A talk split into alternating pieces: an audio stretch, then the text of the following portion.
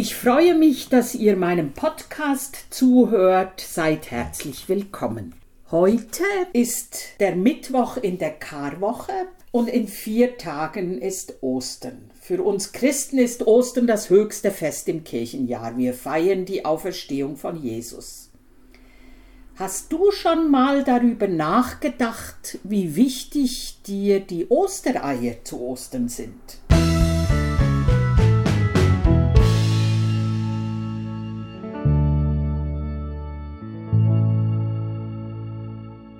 Das Ei ist ein uraltes Symbol für Fruchtbarkeit, neues Leben und Wiedergeburt und schon ziemlich früh übernahmen Christen dieses Symbol für Ostern. Heute gehören bei uns Ostereier ganz selbstverständlich dazu. Und in den Wochen um Ostern erhöht sich der Pro-Kopf-Verbrauch von Eiern in Deutschland auf etwa sieben Eier pro Woche. Ansonsten sind es ca. vier Eier pro Woche. Das heißt, in Deutschland werden durchschnittlich 236 Eier pro Kopf verbraucht. Als Frühstücksei, als Omelette, aber auch versteckt in Backwaren, Nudeln oder Fertigprodukten. Woher kommen all diese Eier? Immerhin äh, stand irgendeine Zahl, das sind Millionen, gell? Milliarden von Eiern, wenn man denkt, 80 Millionen Bundesbürger, Bundesbürgerinnen und jeder, was war das, 236 Eier pro Jahr. Das gibt unglaublich viele Eier und irre. Woher kommen die alle? Ihr hört einen Podcast des evangelischen Dekanats Biedenkopf-Gladenbach zu Themen der gesellschaftlichen Verantwortung. Ich bin Pfarrerin Katharina Stähler. Und heute spreche ich mit Roswitha Muth. Sie lebt in Wolfgruben und betreibt mit ihrem Mann Landwirtschaft und ihre Hühner produzieren Bio-Eier. Bio-Hühner, die Bio-Eier produzieren. Eine erste Frage, Frau Muth, wie wichtig sind Ihnen denn Ostereier zu Ostern? Eier sind mir das ganze Jahr wichtig, nicht nur zu Ostern. Ostern werden zwar mehr verkauft, aber gegessen und gebraucht werden sie das ganze Jahr. Mhm. Und das Huhn arbeitet ja auch das ganze Jahr, nicht nur zu Ostern. Die legen zu Ostern nicht mehr. Nee, das stimmt. Ja, ja. Aber Ostereier sind schon schön. Gerade für Kinder ist es halt, die bunten Eier ist halt einfach eine tolle genau. Sache. Färben Sie selber die Eier, Ihre Eier? Jetzt für sich. Ich für uns so. privat, für uns privat färbe ich sie, aber wie die Kinder klein waren, habe ich sie bunt gefärbt. Mhm. Aber nachdem das ein bisschen nachgelassen hat, bin ich einfach äh, für Zwiebelschale, weil das genau. natürlich genau. ist.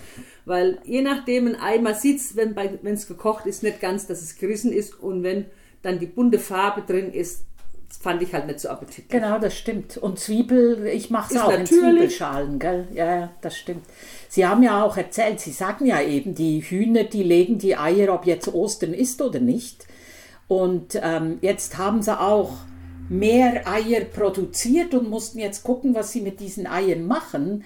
Das war äh, ist übrigens mit dem Grund, weshalb die Eier gefärbt werden. Also ganz früher im Mittelalter, was weiß ich, vor sehr langer Zeit, äh, war ja die Fastenzeit ne, von, von Aschermittwoch bis ja. Ostern und da durften ja auch keine Eier gegessen werden und da mussten die die natürlich auch irgendwie verarbeiten oder eben auch kochen, damit sie länger halten und da haben sie dann die gekochten Eier gefärbt, um dann zu sehen, welches sind die frischen Eier und welches sind die gekochten Eier, gell?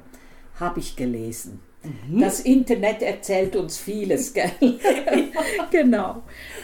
Ja, was produzieren Sie denn noch alles ähm, mit Ihrem Mann? Wir haben eben, Ihr Mann saß eben noch da und wir haben richtig heftig über Landwirtschaft und so diskutiert. Er ist ja auch äh, nebenberuflich landwirtschaftlich ja. tätig hier, Sie ja auch. Was produzieren Sie denn noch alles, abgesehen von den Eiern? Wir haben Mutterkuhhaltung ja. und äh, haben Ackerbau natürlich und Wiese für Futter für die mhm. Tiere. Und äh, dann haben wir halt auch Kartoffeln, die wir auch vermarkten direkt. Und äh, das Getreide halt zum Füttern von den Tieren. Ein Teil wird halt auch verkauft, was wir über haben. Mhm. Okay. Also Getreide Weizen oder wie? Weizen haben wir jetzt hauptsächlich für die Hühner. Wir ja. haben tritikale Erbsen als Gemisch und Hafer. Okay. Und das wird halt immer abgewechselt und Klee haben wir halt auch, damit wir, weil wir ja Biobetrieb sind, müssen wir wieder sehen, dass wir Leguminosen, also dass wir Nährstoffe auch in den Boden kriegen und das geht halt über Klee oder über Futtererbsen, so Sachen. Mhm. Und, äh, aber den Klee tun wir nachher als Silage halt wieder an die Kühe okay. verfüttern. Okay. Und wie viele Kühe sind das? Haben Jetzt haben wir sechs Mutterkühe. Ja, okay. Und den Bullen, gell? Und den Deckbulle, ja. ja. genau.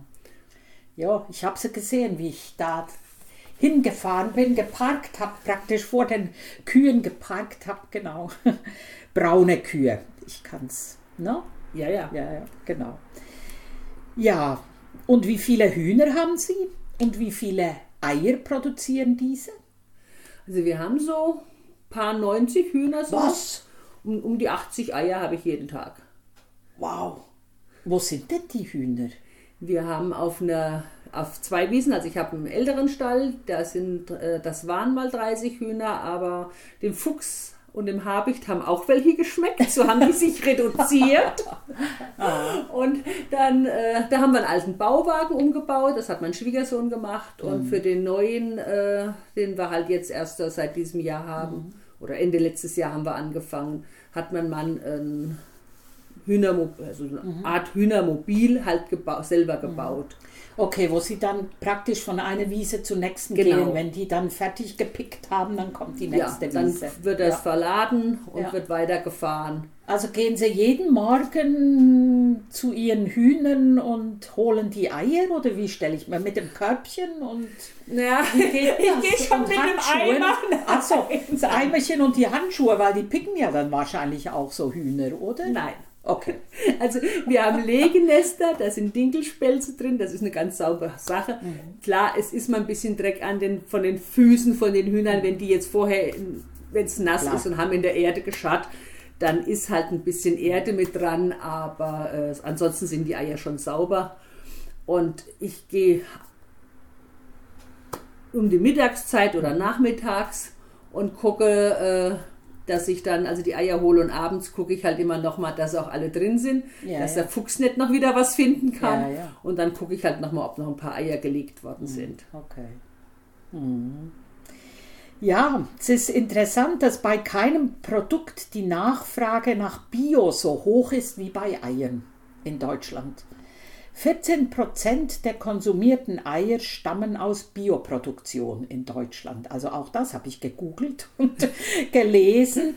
Also 14 Prozent aller Eier sind Bio-Eier und zum Vergleich dazu bei anderen Bioprodukten liegt der Marktanteil bei nur 4 Prozent. Also Bio-Eier offensichtlich ist, ja, also ich muss von mir selber auch sagen, ich seit Jahren ich, kaufe ich nur noch Bio-Eier. Es ist irgendwie, hat man da am ehesten noch, oder ich zumindest, es ist sowas wie schon fast Lebendiges, ne? dass, man, dass man da auch echt Schwierigkeiten hat, sich das vorzustellen, ne? wenn das jetzt nicht Bio ist. Ich denke halt einfach, bei den Bio-Eiern habe ich den Geschmack am ehesten. Ja. Weil man schmeckt das, was ein Tier gefressen hat. Ja. Und bei dem Fleisch, das tue ich, also die gekochten Eier, die esse ich so blank, die esse ich mit ein bisschen Salz immer, mhm. aber alles andere wird ja meistens weiter verarbeitet. Das ja. sind, es ist ein bisschen mal die Tomaten oder so, was ich jetzt noch gerade pur esse. Aber das, sonst wird ja mal das meiste gewürzt, verarbeitet und das ist halt bei den Eiern nicht so. Und es gibt ja viele Leute, wo, was ich weiß, die Eier, die sie für ein Spiegelei oder als gekochtes Frühstücksei haben, die werden bio genommen mhm. und zum Backen, was wieder so verarbeitet wird, da werden andere gekauft. Oh je, ja, ja. ja Weil da schmeckt man das nicht so, während bei dem Frühstücksei oder bei dem Spiegelei schmecke ich halt ja, richtig, das dass das. Wir hatten uns eben vorhin ja auch unterhalten darüber, wo Eier auch drin sind, wo man das gar nicht denkt. Also wenn man eben hinten äh, bei, bei den äh, na, äh, bei den Lebensmitteln guckt, was alles drin ist, wenn da Eipulver steht, gell? Und Sie haben dann gesagt, also wo kommen diese Eier her? Also wo, was ist Eipulver? Eipulver, das wird aus den äh, Eiern, was nur was Käfighaltung, meistens ja. aus dem Ausland, was Käfighaltung ist, was in Deutschland verboten ist. Mhm. Aus diesen Eiern wird das produziert. Und da das dann ein verarbeitetes Produkt ist, muss das wieder nicht deklariert werden. Furchtbar. Also wäre, gut, das fällt mir jetzt gerade ein, wäre es denn möglich, dass ich zum Beispiel ein Bioprodukt kaufe und das hat Eipulver drin, was nicht bio ist? In einem Bioprodukt nicht. Nicht. Das okay. geht nicht. Okay. Weil da wird alles genau beobachtet. Mhm. Aber in den konventionellen Sachen oder in den anderen mhm. Sachen, mhm. da wird einfach nur Pulver hingeschrieben und das interessiert keinen, wo das her ist. Okay. Es könnte im günstigsten Fall auch Biopulver drin sein, aber es wird keiner reintun, weil es einfach zu teuer ist. Ja, ja genau. Ja, genau. Ja, gut. Da kommen wir gerade zur nächsten Frage.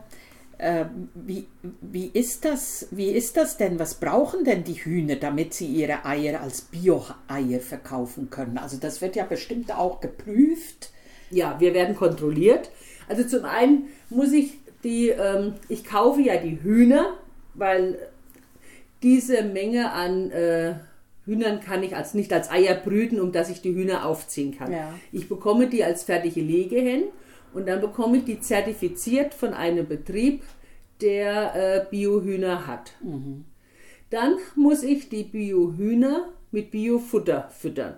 Also unsere Wiesen sind ja alle Bio, ist ja, wir sind seit über 20 Jahren ein Bio, anerkannter Biobetrieb und unser Getreide ist Bio, alles was selber ist. Und dann haben wir noch ein Ergänzungsfutter, weil wir ähm, hier bei uns in der Gegend ist es mit, also Biomais anzubauen ist sehr schwierig, weil wir den halt nicht so düngen können. Konventionell, da geht das. Und deswegen haben wir ein Ergänzungsfutter, weil es gibt ja schon Gegenden, wo einfach äh, auch der Körnermais auch anders angebaut werden kann. Bei uns ist ja, ich kriege ja, wenn ich Mais anbaue, auch nicht gedroschen bei uns. Mhm. Und ich brauche ja die Körner dann als Eiweißträger. Weil der, weil der Boden nicht gut genug ist. Weil der Boden nicht gut genug ist hier genau. bei uns. Ja, ja, der, der genau. Boden und auch das Klima. Ja. Es muss ja dafür einfach auch äh, warm und trocken sein. Das ist unten im Badischen, haben die ganz andere Möglichkeiten als wir hier. Oder es gibt auch unten in Bayern Ecken, wo das möglich ja, ist, aber ja. bei uns halt hier nicht. Ja. Und dann äh, braucht man halt auch oder als Eiweißträger auch Rapskuchen. Und das ist jetzt was, was bei uns ja hier auch nicht produziert wird. Okay. Und von daher kaufen wir das als Ergänzungsfutter, auch von einem anerkannten genau. Bio-Produzenten. Genau ja. Das ist zertifiziert, kaufen wir dazu. Ja. Und dann haben Sie eben Bio-Eier. Und wie vermarkten Sie dann diese 80 Eier pro Tag?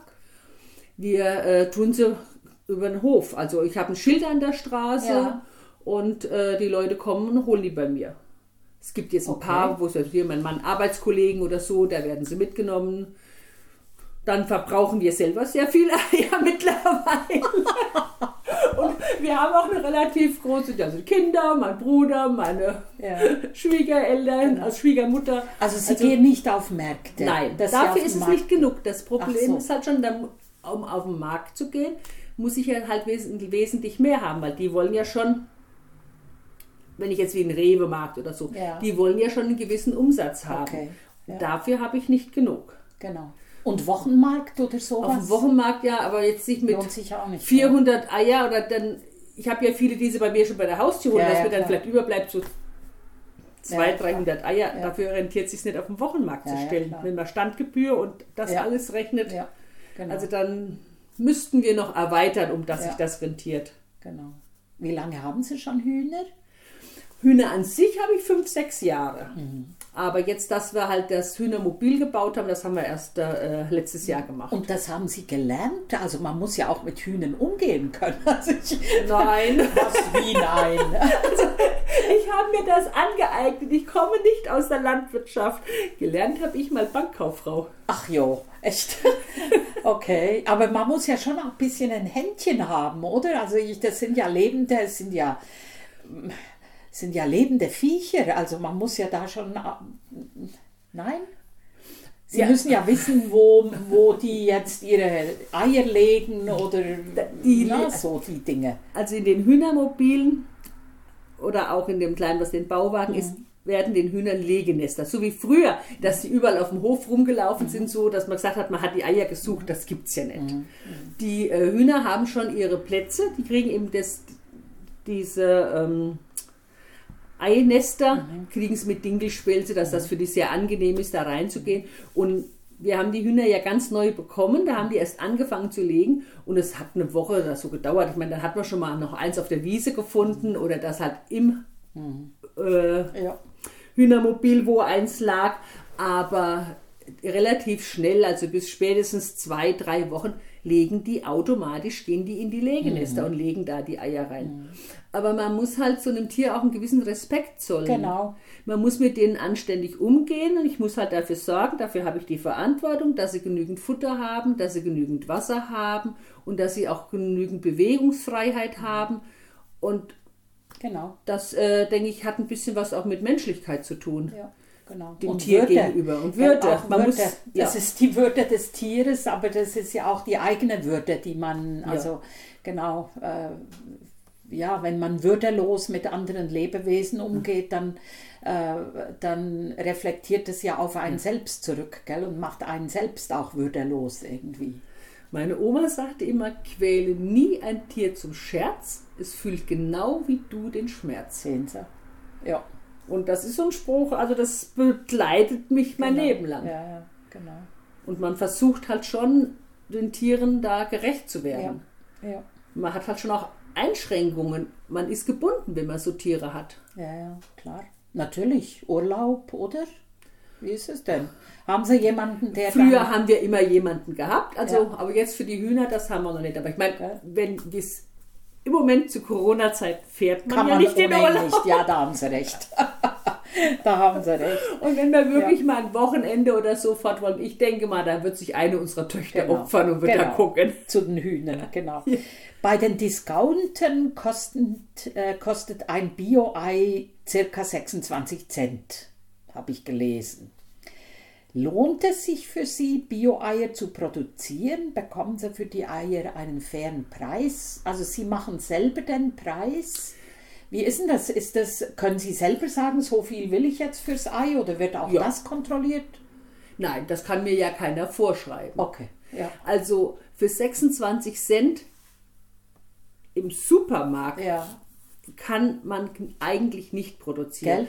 Gell? Ja. Ich bekomme jetzt für ein Ei 30 Cent. Ja. Und dann die für die Verpackung, die Verpackung kostet ja auch nochmal, also ja. 10 Eier kriege genau. ich jetzt 3,20 Euro. Ja. Und dadurch wir ja über die Hälfte vom Futter aus dem eigenen nehmen, was wir nicht kaufen müssen, ja.